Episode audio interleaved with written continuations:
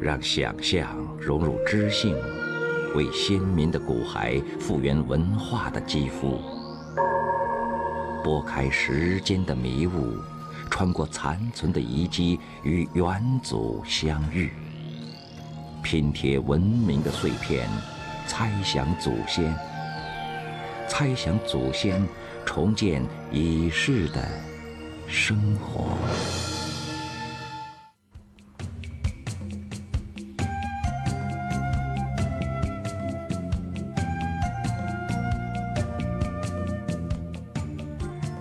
常生活当中啊，有许多被我们看的习以为常的事物，确实经历了一些沧海桑田的变化。但是呢，呃，古人留下来的那些东西，我们觉得实在是神秘莫测，不能理解。可是呢，往往却出于古人一个非常简单、非常朴实的想法。那么好在有考古学家。他们呢为我们拼贴了很多啊过去的逝去的场景啊，让我们今天呢也能在这里大胆的猜想我们的祖先。那么今天我们这节目猜想祖先的旅程呢，就要从四川广汉三星堆出发。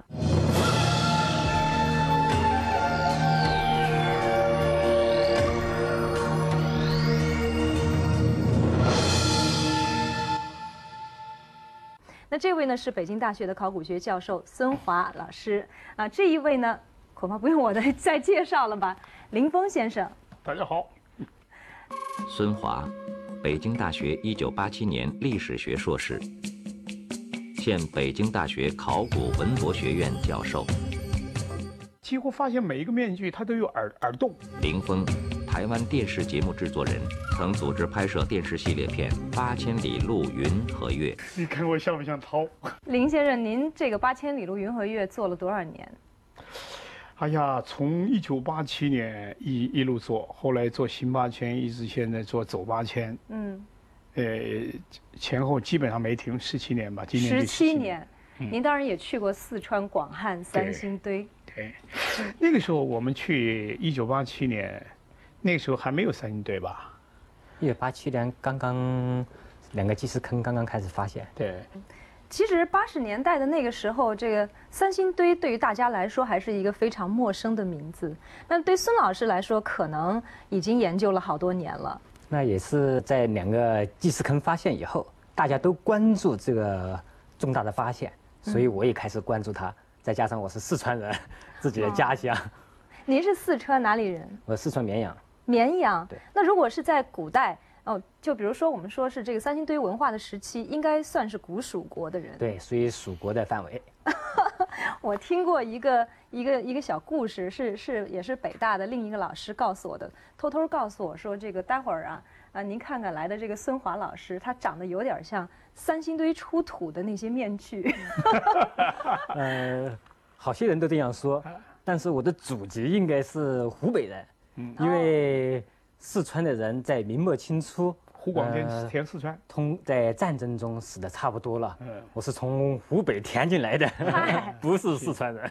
那我们来看一看就知道了，究竟这个孙老师啊跟三星堆人长得像不像？我们首先送上的第一条片子呢，就是呃在四川广汉三星堆出土的这些面具和人像。嗯。世界上的许多人是从1986年夏天那次轰动海内外的考古发现中才知道三星堆这个地名的。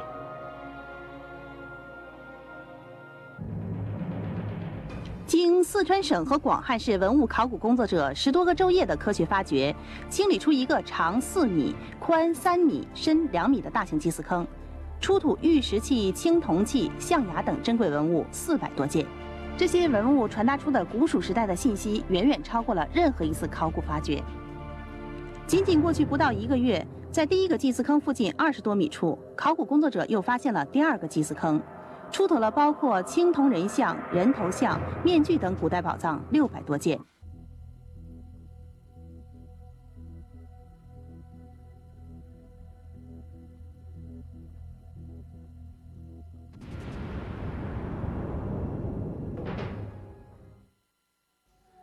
在中国，秦以前的古蜀是一段模糊不清的历史，其兴衰演变在正史资料中几乎不见踪影。后世人撰写的地方志和读书笔记虽略有记载，却因为带有浓厚的神话色彩，又被认为不可全信。古蜀几乎成为史学界的千古之谜。因此，自从1929年当地农民晏道成在挖水沟时偶然发现一坑玉石以后，中国的考古工作者一直把三星堆作为寻找古蜀历史的一块考古圣地。1933年，前华西大学美籍教授葛维汉及其助手林明君首次对三星堆进行发掘，由此拉开了对三星堆半个世纪的发掘研究历程。在祭祀坑出土的器物中，青铜人像、头像和面具尤为引人注目。青铜人像有身高达二点六二米的立人像，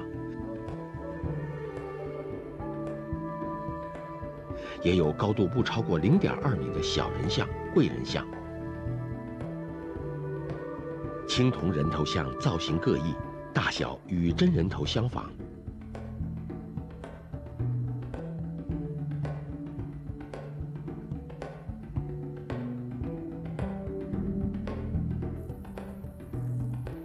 而这件青铜面具则高达一米以上。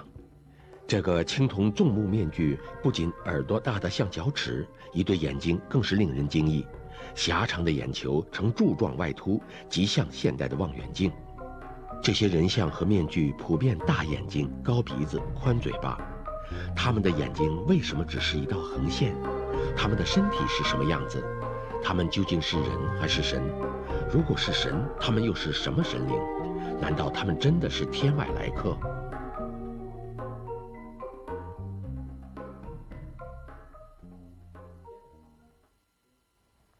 林先生看了这些头像，第一感觉是什么？当年因为他我们要拍摄的时候，他没开，他没开放。我真对他这个东西能够产生震动的时候，他是在台湾，三星堆在台湾的故宫的展出的时候，嗯，我就非常的讶异，非常的叹为观止。但是我觉得很遗憾的就是，我几乎发现每一个面具它都有耳耳洞，嗯，啊，底下都有个很大的耳洞，就是没看到耳坠长得什么样。就当时那个时候那个耳坠，估计这个耳洞不是用来戴耳坠的吧？呃，三星堆的铜面像啊，是分了两大类，嗯，你一大类呢，就是那个眼睛里面就是一道横线，嗯，哎，没有铸出瞳孔。另外一类呢，就是眼睛里面有一个柱状的瞳孔伸出，嗯，那一类不太像人的瞳孔从眼睛里伸出的这一类，它就没有那个穿孔，它的耳垂底下就没有那个穿孔，而且耳朵是尖的，嗯，对，这个肯定不是人，是，而是一种神，是，哦，那种跟一般的人有点，嗯，基本上相同，哎，只是眼睛里面，嗯，没有那个瞳孔的，应该是人。哎，他耳垂底下都有这个穿孔，但是他戴的是什么耳环？铜器里面没有表示，但是在玉器，它有个玉器里面雕刻的有，呃，这种人像，这个人像里面都垂的有耳环，是。哦，但他还是基本上断定他是用来戴耳环。对，应该是戴耳环的。他们都是些什么人呢？他们应该是蜀国的贵族。哦。但是这个贵族。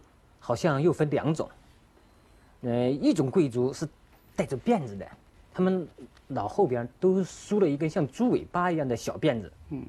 另外一类呢，是没有辫子，把头发卷在头上，用发髻别起来。所以，这有两种发式。嗯。应该是代表了统治这个集团啊，有两个族群。至于这两个族群他们怎么分工的？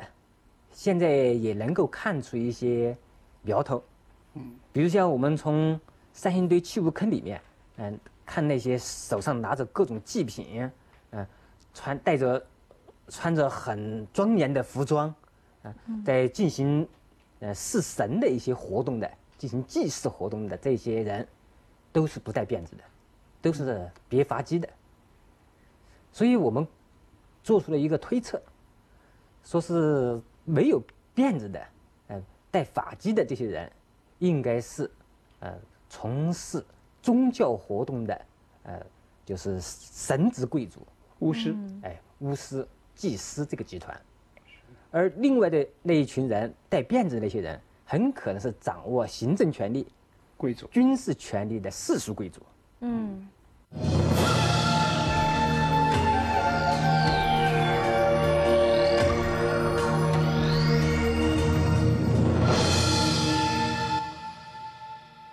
有没有特别的象征意义？例如说，这个呃秃木的这个这个形象啊，它代表的是，比如说古蜀国的一个什么样的神？是他们的祖先吗？还是谁呢？啊，这个就只能做一些推测了。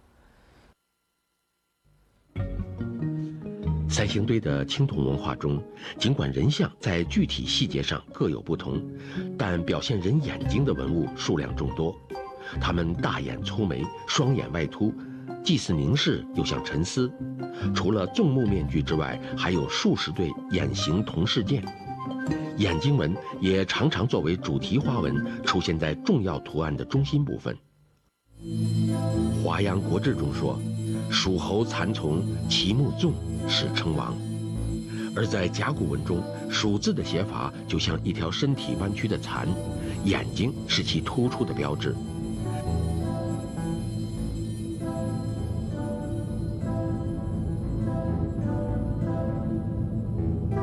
三星堆的先民或许就是以面具头像上的掩饰来表现对祖先的崇敬之情。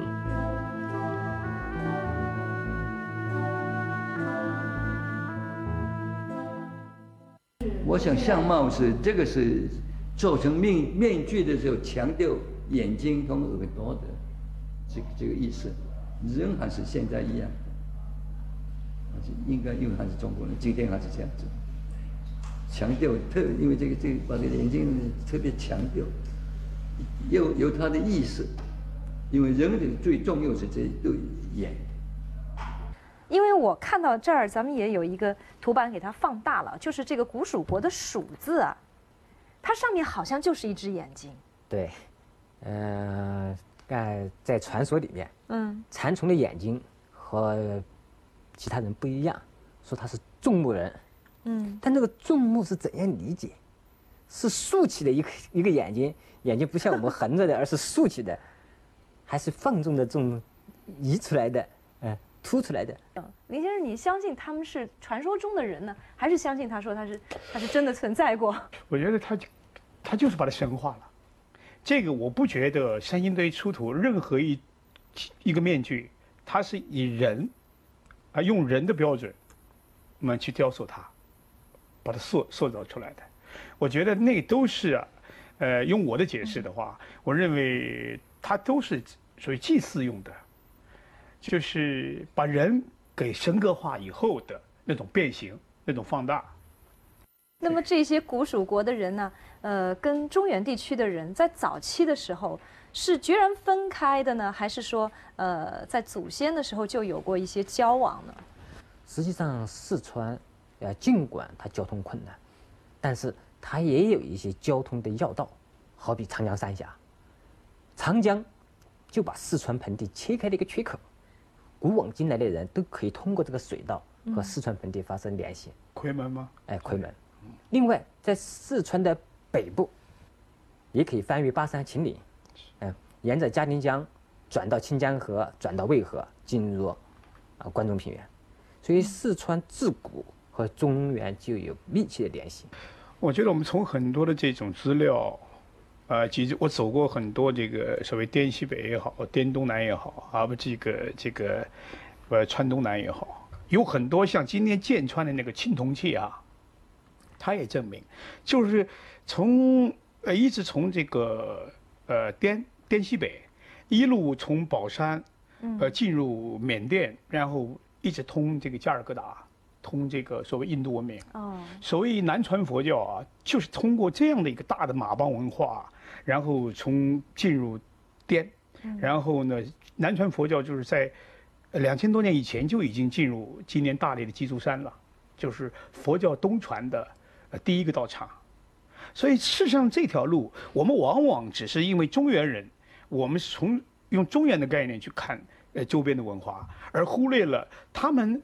他们有很多的文化的脉络，也许是来自于大西南，啊，来自于受印度、受缅甸，经过像那个就像那个白密一样的白教这个所谓白族的那个佛教叫白密啊，呃，它是另外一种融合，大的融合。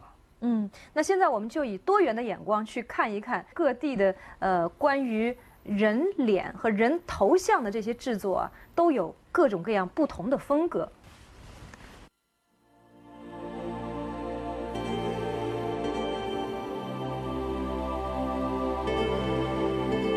脸是人体最醒目的部位，古人对神的敬仰也表现在了不同的脸上。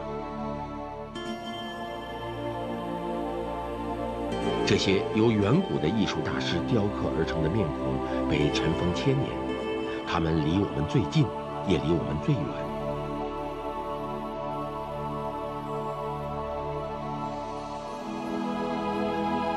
他们是古人的精神居所。如果我们有奥秘，一定写在这些脸上。看这多简单，多质朴。嗯。嗯，看的时候一直在感叹。对，就是我觉得文化是可以退化的。你别看几千年到现在，我们真的现在的人真做不出来。他因为他那个内心世界不一样了。嗯。现在人充满了躁动，充满了功利，他没有像人类，他可能是一辈子就干这件事儿。他那个脑筋里面充满了对这个敬天敬地的，呃，那种想法，啊，那种心灵。人的内心的纯粹，以至于他们做的东西也很纯粹。要不然，刚才那片子里说，是古人把自己的精神世界寄托在这些雕塑上。所以，我们是不是也可以这样认为，说这些形象啊，呃，也是人们对于神的一种认识啊，进而把它给给呃人像化，给具给具体化了。嗯，古代的宗教在人们社会生活中占有非常非常重要的地位，当时可能把大量的社会财富。都拿去作为呃祭祀啊这个神灵的这个方向，嗯，可以消耗大量的社会财富。有的时候，嗯，在建造祭坛，呃，修建呃雕塑这些呃神像，在这些方面他不惜工本，所以他可以创造出很好的嗯艺术作品。而且不同的民族，嗯，不同的文化传统。和不同的地理环境，他对神的想象也是不一样的。所以我到大西南这些年来，我特别喜欢看少数民族的宗教。第一个，我觉得他们对于自然的崇拜啊，呃，我觉得这个和今天我们所谓生态环境就有关系。嗯，他们进山进林，你们讲很多我们台湾的这个这个这个所谓山地民族，他们在砍一棵树是非常慎重的。他们看到那个那个鹿，只要它是怀孕的，他们是不打的。你比如到了那个所谓，呃，洱洱海、苍山洱海、大理，那个白族，他每一年到了那个鱼啊，洱海的鱼在怀孕的时候，有鱼子的时候，那个时候就进补了，是不是？所以它就是一种生态的、可持续的一种永续发展的，是吧？所以他们呃对待大自然是带有一种大自然的一种审美，呃，用今天的解释，它就是一种一种一种生态。那个我在那个香格里拉，呃，有一位，他尽管是藏传佛教的活佛，但是我们是好朋友啊。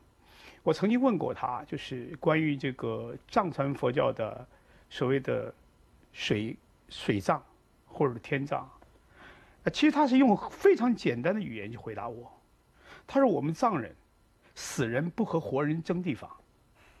第二，我们藏人，我们取之于生命，我们的生命取之于生命。”最后我们还给生命，其实就是两句话，啊，他这两句话所包含的意义，就是已经把周边民族的那种潇洒，对生死的那种超越，还有就是对生生态的那种认知，我觉得少数民族他们懂得比我们多。我觉得林先生这儿说的真的是特别精彩。那么我们在这儿看到，就是呃，古代的这个三星堆的古蜀国人呢。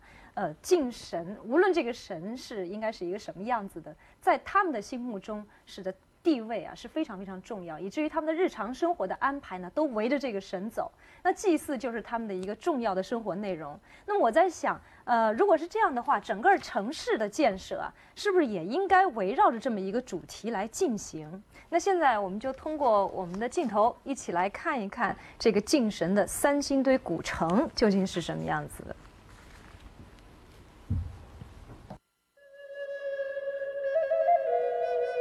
这里就是岷山，文献中记载，蚕丛始居岷山石室中。按史家考证，这个蚕丛氏部落是第一族的一支，世代居住于岷山一带，以养蚕为生。蚕丛氏为了寻找一块更好的地方安居乐业，率领他的部落从岷山向成都平原迁徙，到了三星堆一带。从此，经历几代蜀王。蜀人建立了一个夏商时期位于西南地区的强大王国。在这张成都平原史前遗址分布图上，我们可以依稀看到一个庞大的史前城址群。三星堆祭祀坑的发现，已经把这里同蚕丛、鱼凫、杜宇联系在了一起。风水有强调几道元素吧，叫龙、穴、沙、水、像像就是桥象，叫还有水口，是吧？还有明堂。啊所有这些元素，实际上就是把人的这个，就是人的栖栖居地或者人呢，定位在一个空间里头你这个不能越开，不能越开这个空间。比如说，你就不能住在龙背上去，啊，一定要住在龙的怀抱里头去，是吧？比如说，你就不能爬到这个玄武玄武头上去，你不能动，啊，你一定玄武玄武定手的地方，玄武垂下头的地方是最好的，是吧？水口观澜，水口一定是要啊围合起来，把你这围合在这个空间里头。所以说，从空间上，风水也好，这个这个这个我们的栖居地也好，实际上在人要找一个栖居地，要在大地之间，大地上定位，找到一个位置。不久，考古人员又在三星堆地区的土埂中找到了主城墙、护城坡和护城河壕沟。三星堆遗址被城墙圈定的范围共有二点六平方公里。在它的东西南三面伫立着残缺不全的夯土城墙，北部目前看不到人工夯筑的城墙遗迹，可能已经被鸭子河冲毁，或者当时北面根本没有城墙，以湍急的鸭子河作为天然的屏障。有专家猜想，三星堆的三个土墩或许就是三个祭祀坛，它们位于三星堆遗址内的南部。而古人往往都是把祭祀天地的神坛建于都城的南面。难道说这里真就是古蜀的一个都城吗？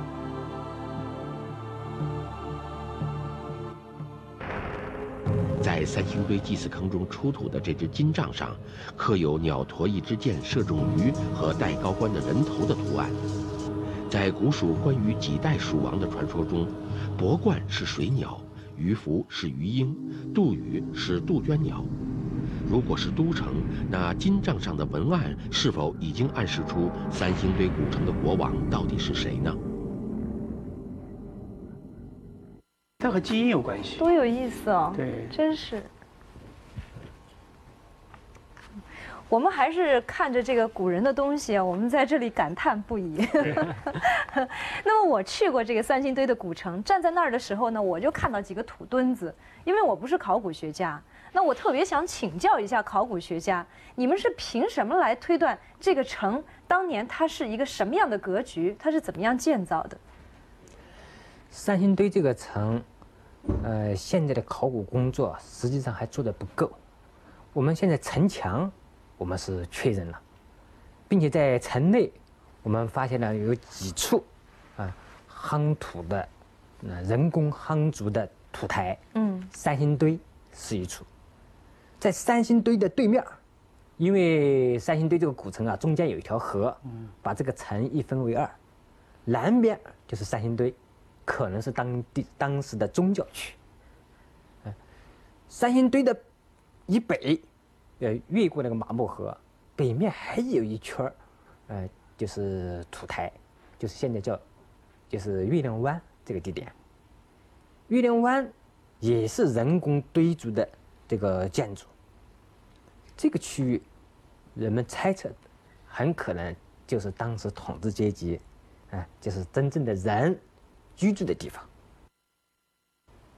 在三星堆城的西边，也就现在仁圣村这个位置，现在已经发现了大面积的三星堆那个时候的墓葬。哎，他们的那些墓坑的方向，也和那个城内那个祭祀坑的方向是一样的，不是正南北，而是微微向东北，哎，向东偏一点说明当时的，嗯，不管是生人还是死人，他们那个处，他们那些。呃，处理的那个方位观念都是一致的。好的，就是说他们当年面朝东北，他一定是是不是有一些这个像我们今天朝阳阴阳啊，他有这个概念，他有一种文化在指导他。那么他这个有没有有没有什么说法？这个我觉得很有意思的。嗯，我们说后来的一些风水、一些方位观念，实际上最早的渊源。都是为了适应环境，是都是人，嗯，为了居住生活的更好，啊，而总结出的一些规律。在成都平原上，我刚才说到，嗯，那个河流都是从西北流向东南，所以它靠河修筑的城，它必然不是正南北向的。哦，这个道理。哎，所以三星堆，它是这么倾斜着的。嗯，金沙村。成都西郊的金沙村，也是这样倾斜着的。后来的成都城，包括成都的，就是旧城，哎，清末明初的那个成都城，就是以前的成都城，嗯，那个城也是斜着的，不是正南北的。唯一一条成都的正南北的街道，是明朝为了修蜀王府，仿照北京修改造了中间的一部分。正南北的，哎，其他的街道都不是正南北的。就是汉文化进来以后，改变了这种朝向。对，我们汉文化，我们看到蒙古还有到北方，你看都是正南正北。我觉得它是不是和那个西北风到了北风北，北方到了这个时候，第一个朝阳，它需要阳光，呃，第二个就是说它它是不是和这个风向有关系？嗯，这个怎么说呢？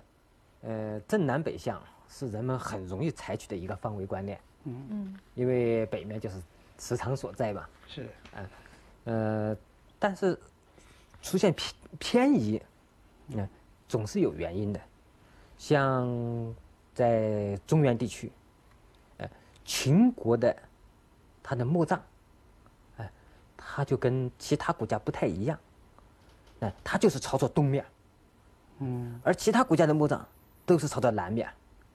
嗯这就是不一样的，这就有明确的方位观，而在秦人的这个方位观里面，有一点和他的族源是相同的。秦人来自于东方，哦，所以他这种方位观是不是有这个意义？那各这有各种不同的情况，有的是地理环境造成的，有的是有认同祖先来源的。含义在里面。嗯，那我们怎么来理解？说从这个祭祀坑里也发现了好多日常生活的用具，比如说这些吃的、这些装食品的那些用具，我们怎么来看待这个呢？三星堆祭祀坑里出土了大量的陶器，包括碗、钵、盆、酒杯等日常生活器具及其他陶制品。尽管它们大都已被砸烂或者烧毁，但复原之后，从中我们依稀可以看到古蜀人日常的生活场景。吃火锅是四川饮食的一大特色，一说到它，就让人想到沸腾的汤、香辣的味。传说吃火锅的习俗起源于在长江边上跑船的船工，在一天的辛劳之后，热气腾腾的香辣美味既能果腹，又可祛湿祛寒。在三星堆的大量陶器中，最有特色的就是这只核形器，它的三足呈鼎立之势，可以在三足下生火煮熟食物，看上去很像今天的四川火锅。三足器物在中原也是一种非常典型的石器，它是一种炊具，是煮饭用的。商周时期的青铜礼器，无论是形制还是用途，大都源于这些生活当中的饮食陶器，有煮肉的鼎、立，有盛放粮食的簋炖，有饮酒用的酉尊，种类繁多。在商晚期的妇好墓中，最大量的青铜器就是石器和酒器，这还仅仅是一个规模很小的王妃之墓。超过它规模数倍的商王墓葬中的随葬器具肯定更多。中国的饮食在世界上都是享有盛誉的，可以说是十倍天下。或许商周贵族花在吃上让人叹为观止的功夫，就是中国饮食文化的起源吧。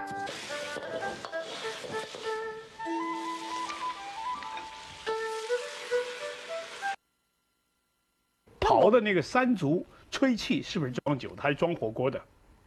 嗯，那个叫三角三角吹气，我们称之为眼形气或者核形气。嗯，哎，它口部像一个泡菜坛子，下面有三条大腿。嗯，空心的，空心的大腿。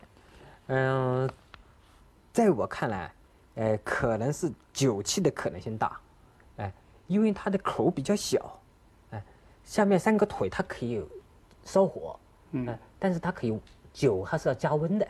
尤其它要把气味升上去，它是要加温的，嗯。嗯，所以它很可能，嗯，它是来煮酒的，就跟中原的那些陶盒啊、铜盒一样，嗯，三星堆也有陶盒，它是一种酒器，口很小，上面有个流可以倒出来。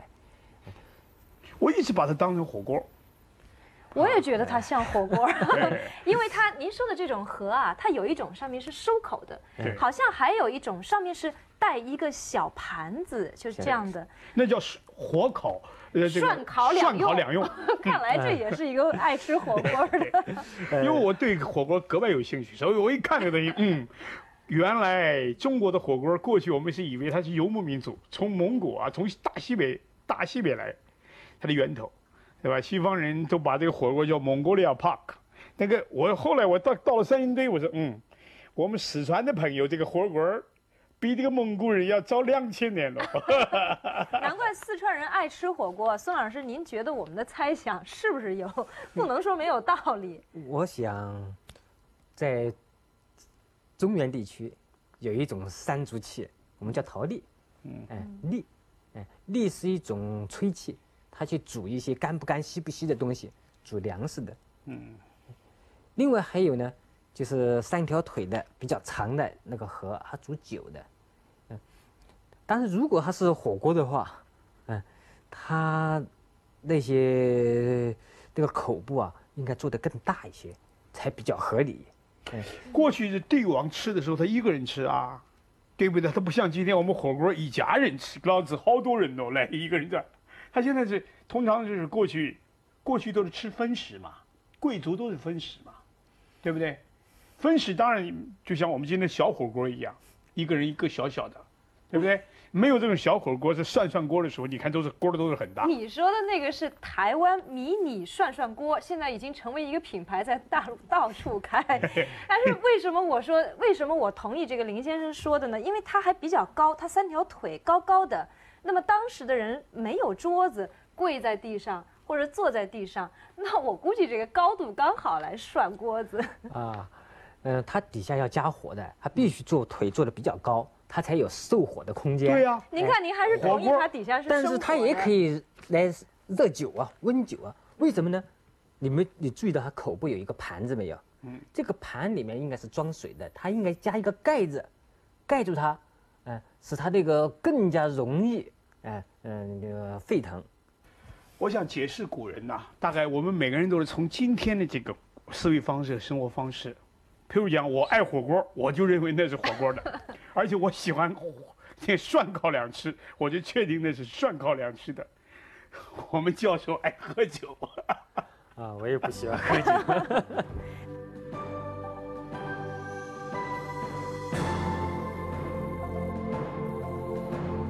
这是三星堆祭祀坑出土的顶尊人像和兽面青铜尊。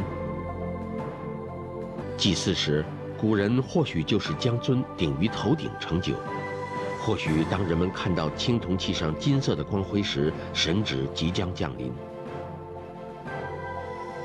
酒文化在中国源远流长，在各时代各地区都有数不清的酒的品种。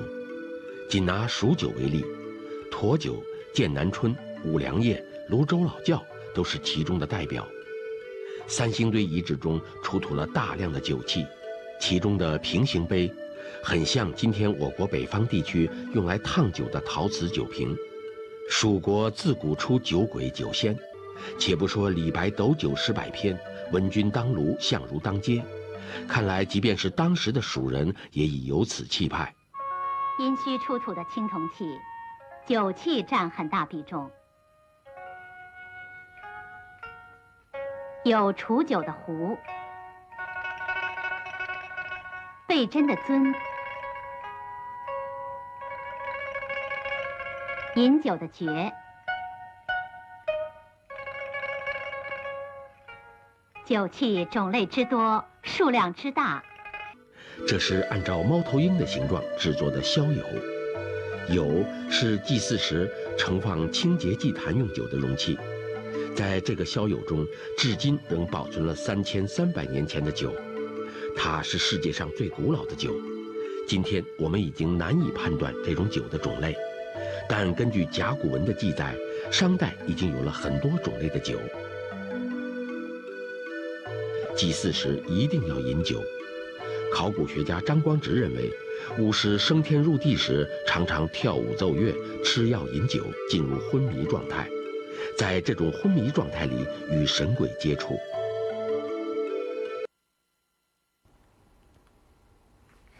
就是咱们桌上的这个嘛？叫孙老师刚才给给咱上了课了，叫什么？铜爵。爵啊！我在战国的那些电影里面看，经常的地这个啊，这喝酒的时候就捧这玩意儿。春秋战国时代那个背景，对吧？嗯，他从哪儿喝呀？我就觉得特别这里有一个流，哎。是酒倒出来，你来演你这个你这就连一点常识都没有。那那么这个抓人然后往这儿倒吗？多危险呐，是不是？他设计的一定是是这样吧？哎，这为什么只有一个耳了，对吧？这个很有意思啊。那这个手怎么摆呢？一只手端，一个手一个手这样子。啊，嗯，来，各位众将官辛苦了，这样，是吧？至于这种是不是直接就往？嘴里倒，还是他还要从这个杯子里倒到另外一个杯子里？还有一种叫箍的东西，就像现在的酒杯，公碑，这个也许是。三星堆里面，我们去发现了啊很多装酒的东西，比如像铜尊，哎，是我们说是酒器；铜雷也是酒器，都是装酒的。这些装酒的这些这些器物都很大，它那个神坛。也做出像尊一样的形状，哦，哎，就证明呢，这个尊有着沟通人和神之间的作用。也可能他是把酒装进去，让这个香气升上去，到达神的那里，让神也能享受到他的祭品。过去好像那个以前那古代啊，这个酒是非常尊贵的。嗯，农耕文明啊。呃，要做那一坛酒，要花很多很多的粮食，就像肉，对农耕文明来讲，那是非常尊贵的、非常宝贵的食物。你看过去所谓帝王的所谓八珍，你看那个食谱你就知道了。嗯，他把这个肉啦，把这个羊啦，呃，就当成是一个非常就帝王才能够贵族帝王才能享受的那种食物，老百姓很难吃到的。啊。那那个除游游牧民族，那个北狄了那些游牧民族是例外，啊，汉民族最起码把这个事当成是一件非常，所以你看那个酒，呃，作为作为李白的诗里面就“胡儿将出换美酒”，那么珍贵的那个皮袍啊，去换一点美酒，啊，这个好像是这一点中原和呃周边的民族都一样，把酒当成一种一种祭祀，还有好像西方大概也是这样子哈。这个很容易想象，嗯，一个。一个血的腥气，一个是酒的香气，嗯，都它都是上升的，嗯，很容易想到它从地上到达天上的神了。反正有一点，千万别拿青铜器喝酒，因为我听说啊，这个说是商代，呃，还有古罗马，他们喜欢拿这种青铜器喝酒，因为它它里面有一种呃含量是是对人体是有有毒害作用的。是吗？呃，青铜里边它要加铅，要锡这一类金属。你看看。另外呢，装久了以后它产生铜绿、铜锈，这对人都是有害的。但是古人他还是知道的，他一般装酒还装酒的坛子，如果装得很久，他是不会用铜器来装的，它是用陶器来装。是，只是在一些临时场合，他会把它装到比较漂亮的青铜器里面。因为我在想，这个三星堆的这些祭司估计寿命都不会太长。这种也没有办法。当时的这个祭祀的场景啊，我想一定是非常的壮观。你看啊，祭司在那里喝酒，那么祭司呢，又是常常是在一些呃祭祭坛上来举行。我们在这里啊，这个也看到一些的确是蛮令人敬畏的这样一些呃祭坛。那么在这上面究竟有没有献过人呢？现在只能凭想象了。这个扬子山土台啊，嗯，这个扬子山是位于成都的北面。就是在成都北面有个四马桥，除了四马桥，在以前的路边上有一个山叫大扬子山，呃，看起来像个土堆一样。嗯，哎，现在的这个复原呢，就是根据当时发掘的呃情况，啊，复原成一个三层的方形的嗯高台这么一种建筑。这个扬子山土台其实就是一个祭坛，是吗？呃，有这个可能性，有可能是。祭祀的一个神坛，它是不是要比这个三星堆的文化要稍微晚一些的时候？我们在三星堆有一个就是青铜的尊形的神坛上面，我们就看见，呃，有很多的呃人跪在那儿，呃，另外有四个人手里拿着一个树枝，嗯，他拿这个树枝干什么？哎，按照古代文献的记载，哎，呃，就是像楚辞。屈原的《楚辞》里边，嗯，他就这样写道：他想象自己在天上，拿着一个从太阳神树上折下来的树枝，去给太阳洗尘。我想，这些巫师很可能也是做着这样一件事，拿着一个象征太阳神树的树枝，要给太阳洗尘，去举行这种迎日、迎接太阳或者送送太阳的啊，太阳西下的时候啊。去敬送太阳的这样一些活动。那我们说到这个呃三星堆的祭祀活动啊，我又我又想回去了，想到那几个祭祀坑。那祭祀坑里的那些东西，比如说大象牙呀，什么还有这些礼器啊，好多都是被砸烂了之后又埋进去的。这个是什么道理？啊，我们注意到，呃，三星堆这两个坑，它的出现，它是和三星堆这个城。被废弃，呃，是同时的。也就是说，嗯，在三三星堆这个城发展到某一个时候，人们举行了一个很重要的活动，把他们神庙中的很多神像，嗯，哎，人像，连同祭器，包括其他的一些珍宝，把它都把它砸坏、烧毁、埋在坑里面。并且从此没有再取用，而这个下埋的时间，正好是三星堆这个古城被废弃的时间。有人说有可能是这个呃外族入侵了之后，然后乒铃乓啷把他们那些祭品全都砸烂了之后，给它焚烧了又给它埋。你觉得这种说法可靠吗？因为那时候是不是从外族来讲，那个时候那个也是枪已经有了嘛，对不对？对。吧？那个时候就是来自西北的这种所谓呃羌敌，明白那些古老的民族，他们的入侵，因为他们的这个所谓崇拜，他们的宗教可能是另外一种宗教，因为汉民族的话，恐怕在朝代上，在历史的痕迹和脉络上，我们看不到，啊，看不到。我在想，是不是和羌笛有关系？我在想，是不是有可能这些东西还是宗教祭祀的时候啊埋葬起来是他们的一一道程序，而整个城为什么消失呢？你有没有听过这个洪水说法？也就是说，有好多这种文明它是毁于洪水的。例如说，这个青海有一个民和喇家遗址啊，现在是不是已经被证实它是毁于洪水的？是的。嗯，那在这里我们有一条小片子，说的就是这个青海民和喇家遗址。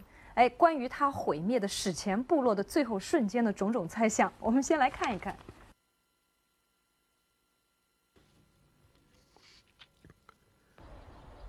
喇家村是位于青海省和甘肃省交界处的一个村落，地处黄河岸边的官厅盆地，它是一处史前文明遗址的所在地，周边地理环境与三星堆古城有相似之处。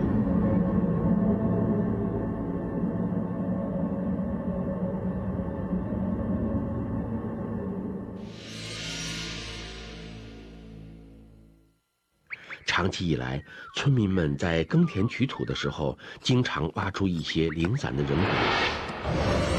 起初，他们还不太在意，但后来，就在自家的院墙里，他们也能刨到一些碎骨片，这就令他们有点恐慌。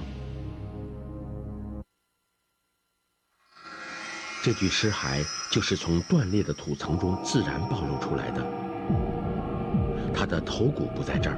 只剩下一些脊椎，和大量的尸骨一样，它既不是处在墓穴中，也不是在某种特定的环境里，而是随意夹裹在泥土之中。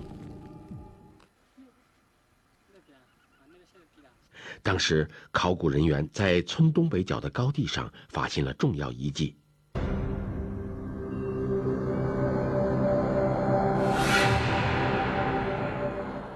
一具没有经过破坏的完整的尸骸呈现在大家面前。在继续的挖掘当中，探方的西南角浮现出累累白骨，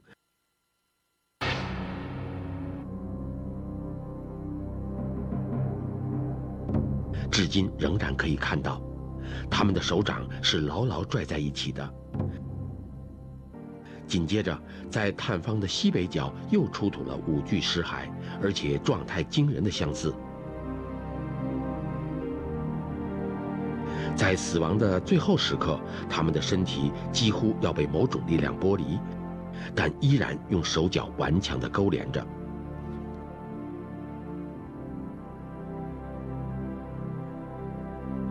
根据当时的挖掘人员回忆。出土的尸骨基本上被掩埋在红胶泥层中，因此红胶泥是他们搜寻的首要对象。但很快，专家们就发现，红胶泥根本不是什么秘密，在喇家的田野沟壑中都有。当他们顺着这些沟壑往前行，就到达了喇家村的最南端。而这里正是波涛滚滚的黄河，但洪水又怎能留下这么完整的死亡姿态呢？如果不是洪水，那么什么才是这场灾难的真正凶手呢？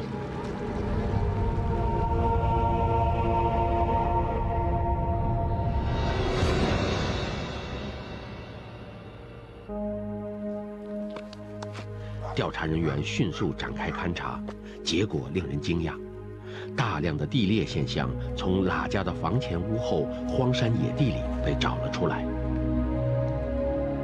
平时没有人会惊异这些裂缝，但现在的喇家正是建造在这些裂缝所编织的一张网上。专家们意识到，能够编织这张恐怖之网的力量，只能是来自大地本身。也就是说，地裂缝正是四千年前喇家大地震的遗迹。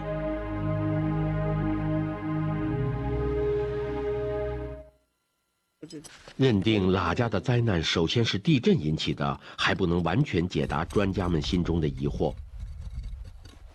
在房址中和地裂缝中夹杂着的灰黑色的沙石带，明显的有别于周围的黄土，它们又是从何而来呢？专家们注意到，山坡上布满了纵横遍野的沟壑，而在沟底有许多滚落下来的巨石。如果有一种力量能够把巨石搬运下山，那么将细碎的沙石运送到盆地上，不就跟吹落灰尘一样简单吗？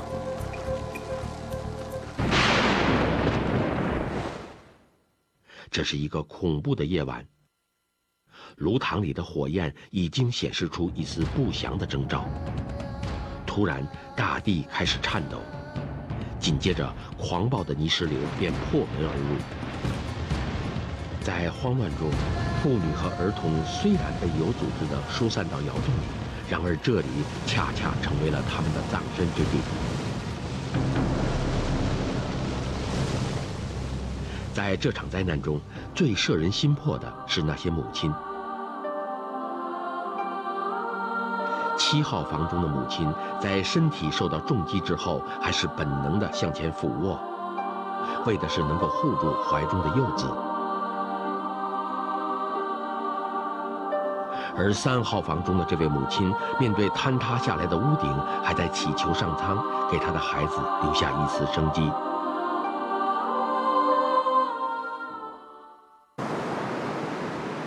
专家们认为，地震和泥石流对喇家的遗址只是致命的一击，而黄河洪水才是它彻底毁灭的最终原因。